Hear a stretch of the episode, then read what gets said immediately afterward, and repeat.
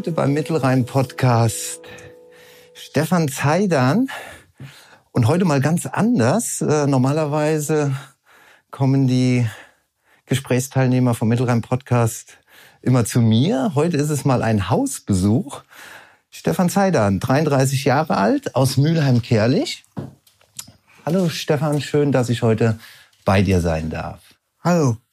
Ja, du bist 33 Jahre alt, du bist Fußballfan, du bist sozial sehr engagiert und äh, was ganz besonders ist, äh, du bist im Rollstuhl. Genau.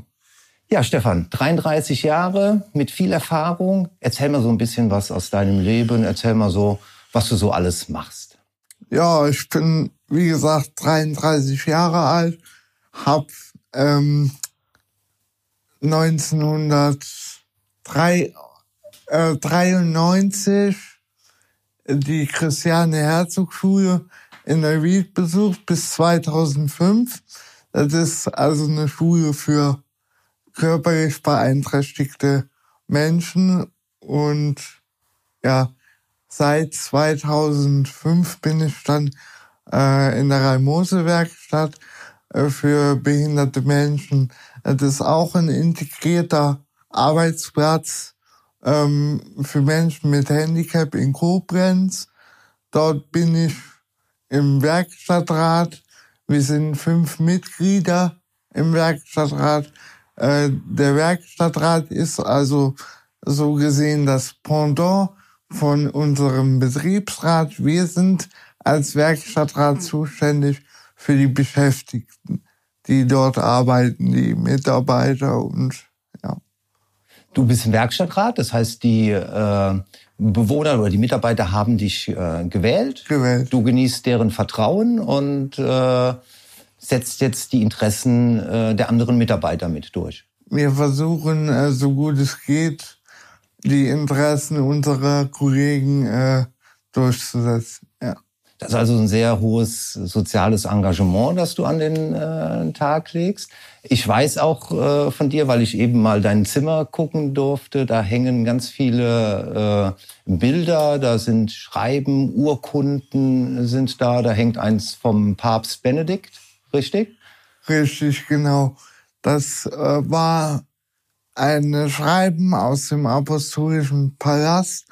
Und zwar hatte ich damals Papst Benedikt äh, gratuliert zur Einführung in sein Pontifikat. Ähm, und daraufhin kam halt auch dieses Schreiben mit Foto und persönlicher Widmung. Das hat ja nicht jeder so in seinem Zimmer äh, hängen. Das ist ja schon was ganz Besonderes. Ne?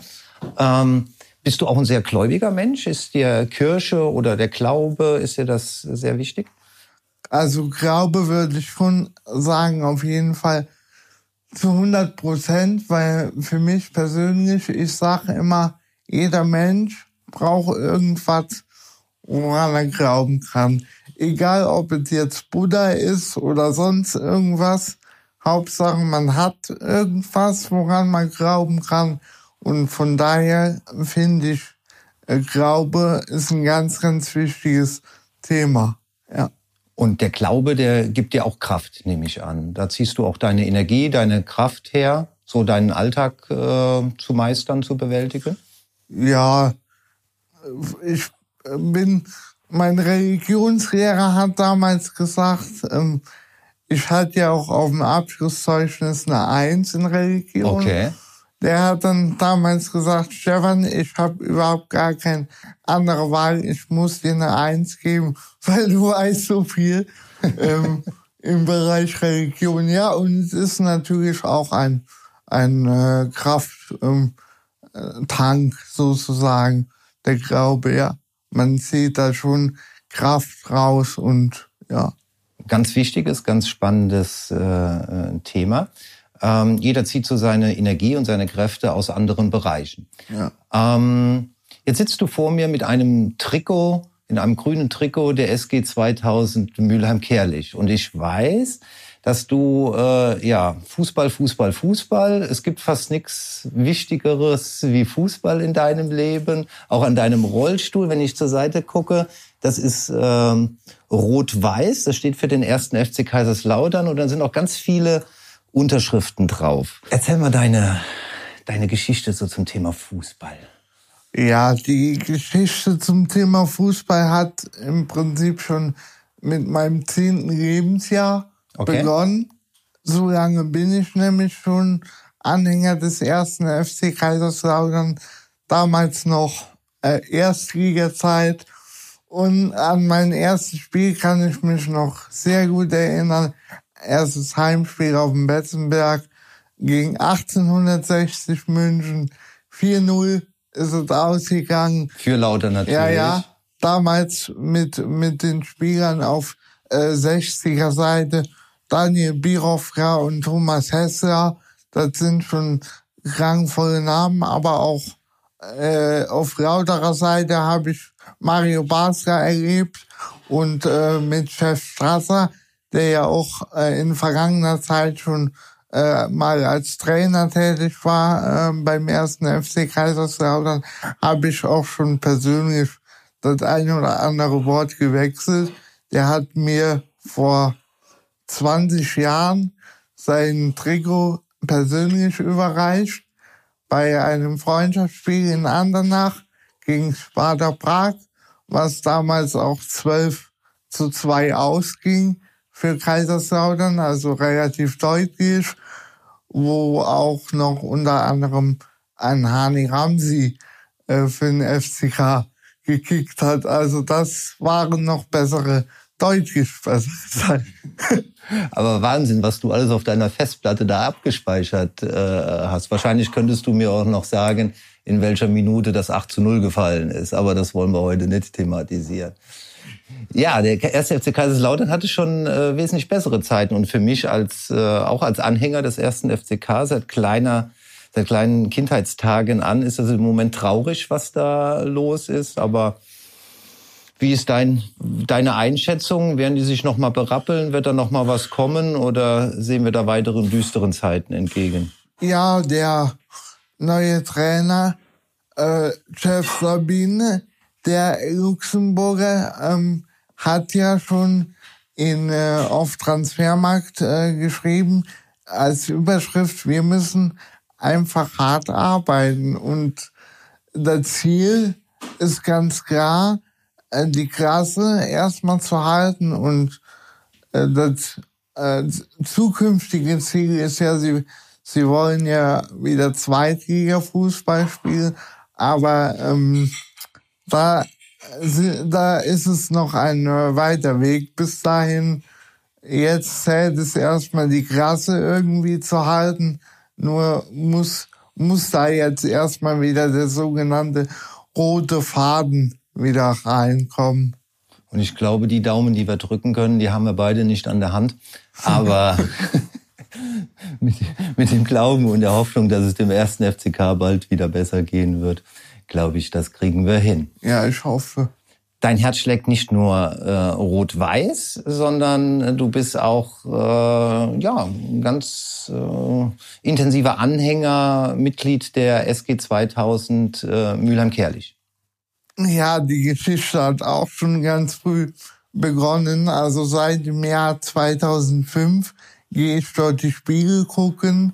Seit 2008 bin ich Mitglied im Verein und 2005 war man damals noch Bezirksliga Mitte mit einem gewissen Tom Theisen als Cheftrainer. Und äh, die Zeit habe ich also auch noch mitgemacht. Ähm, bin dann mit der Mannschaft aufgestiegen als gültiger mit einem gültigen Spielerpass. Okay. Hat übrigens auch nicht jeder. Ich würde sogar behaupten, dass ich im Rheinland der einzige Rollstuhlfahrer bin, der zu dieser Zeit einen gültigen Spielerpass hatte in Papierform. Der war sogar gestempelt vom Verband. Ähm, jetzt ist natürlich meine aktive Zeit vorbei.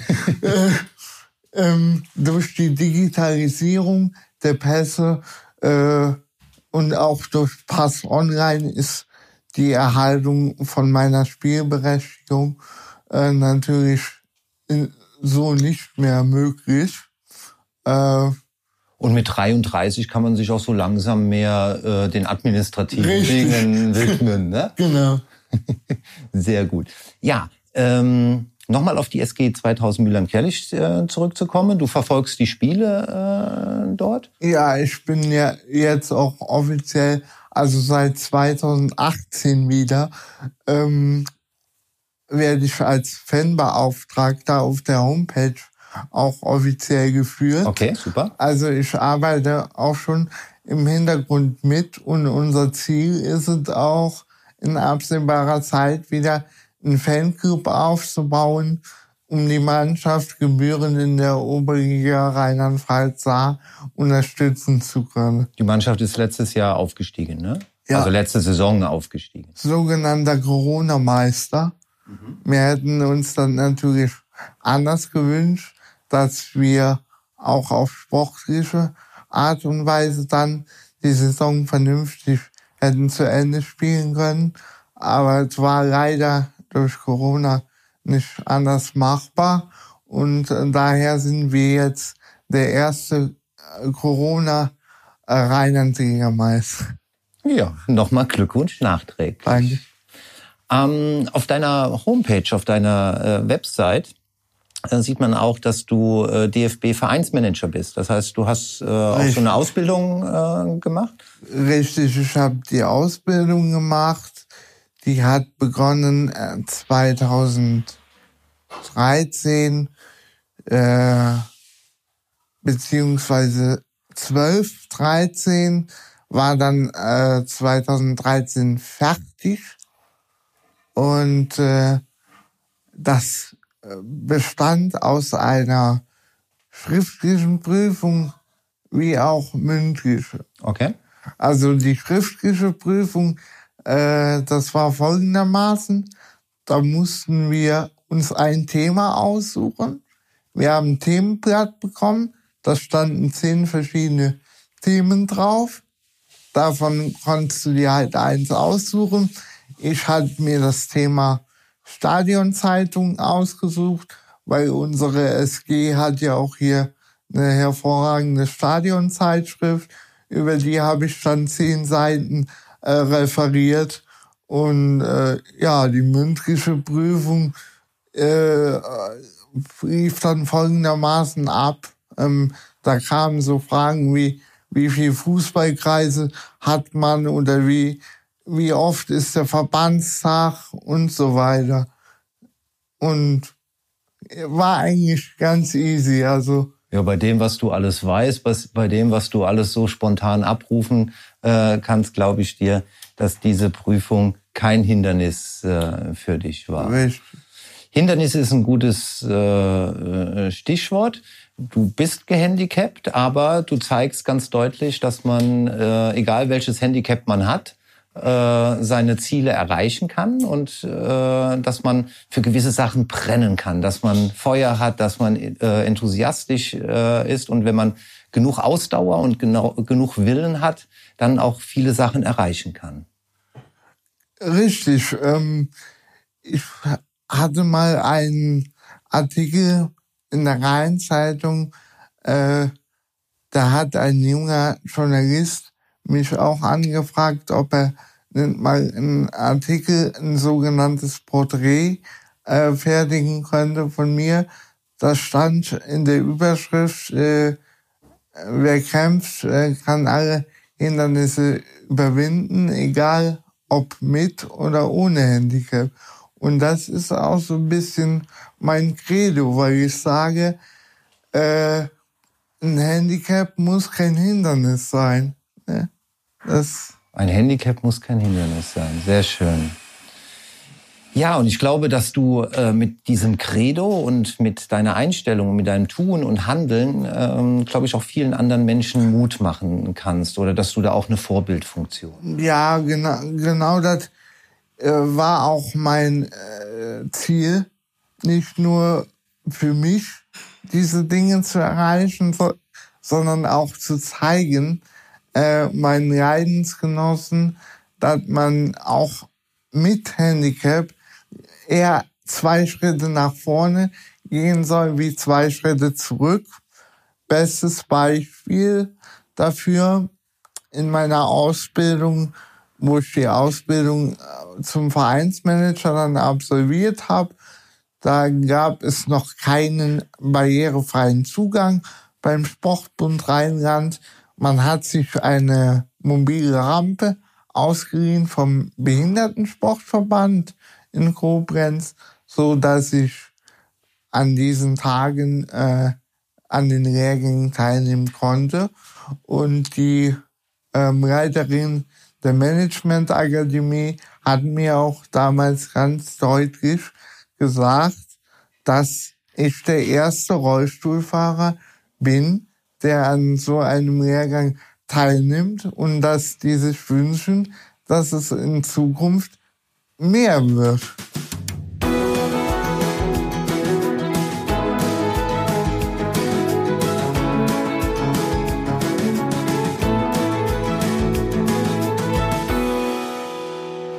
am Ende jedes Mittelrhein-Podcasts die Entweder-Oder oder äh, Wenn-Dann-Fragen.